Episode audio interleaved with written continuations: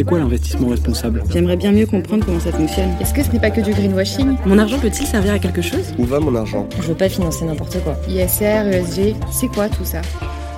Bonjour à tous et bienvenue dans notre nouveau podcast Un pied devant l'autre, le podcast dédié à la pédagogie autour de l'investissement responsable. Je suis Colline Pavot, responsable de la recherche ESG à la financière de l'Échiquier, une société de gestion entrepreneuriale française et engagée, et c'est moi qui vous accompagnerai tout au long de ce podcast.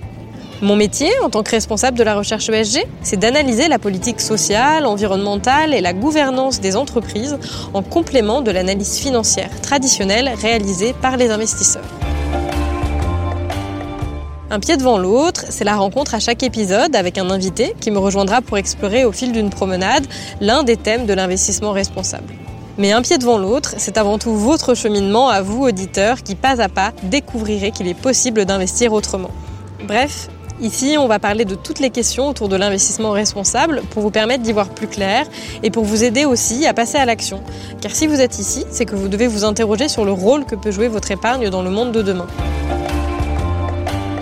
Retrouvez un pied devant l'autre sur Spotify, Apple Podcasts, Deezer et sur toutes vos applications de podcast préférées.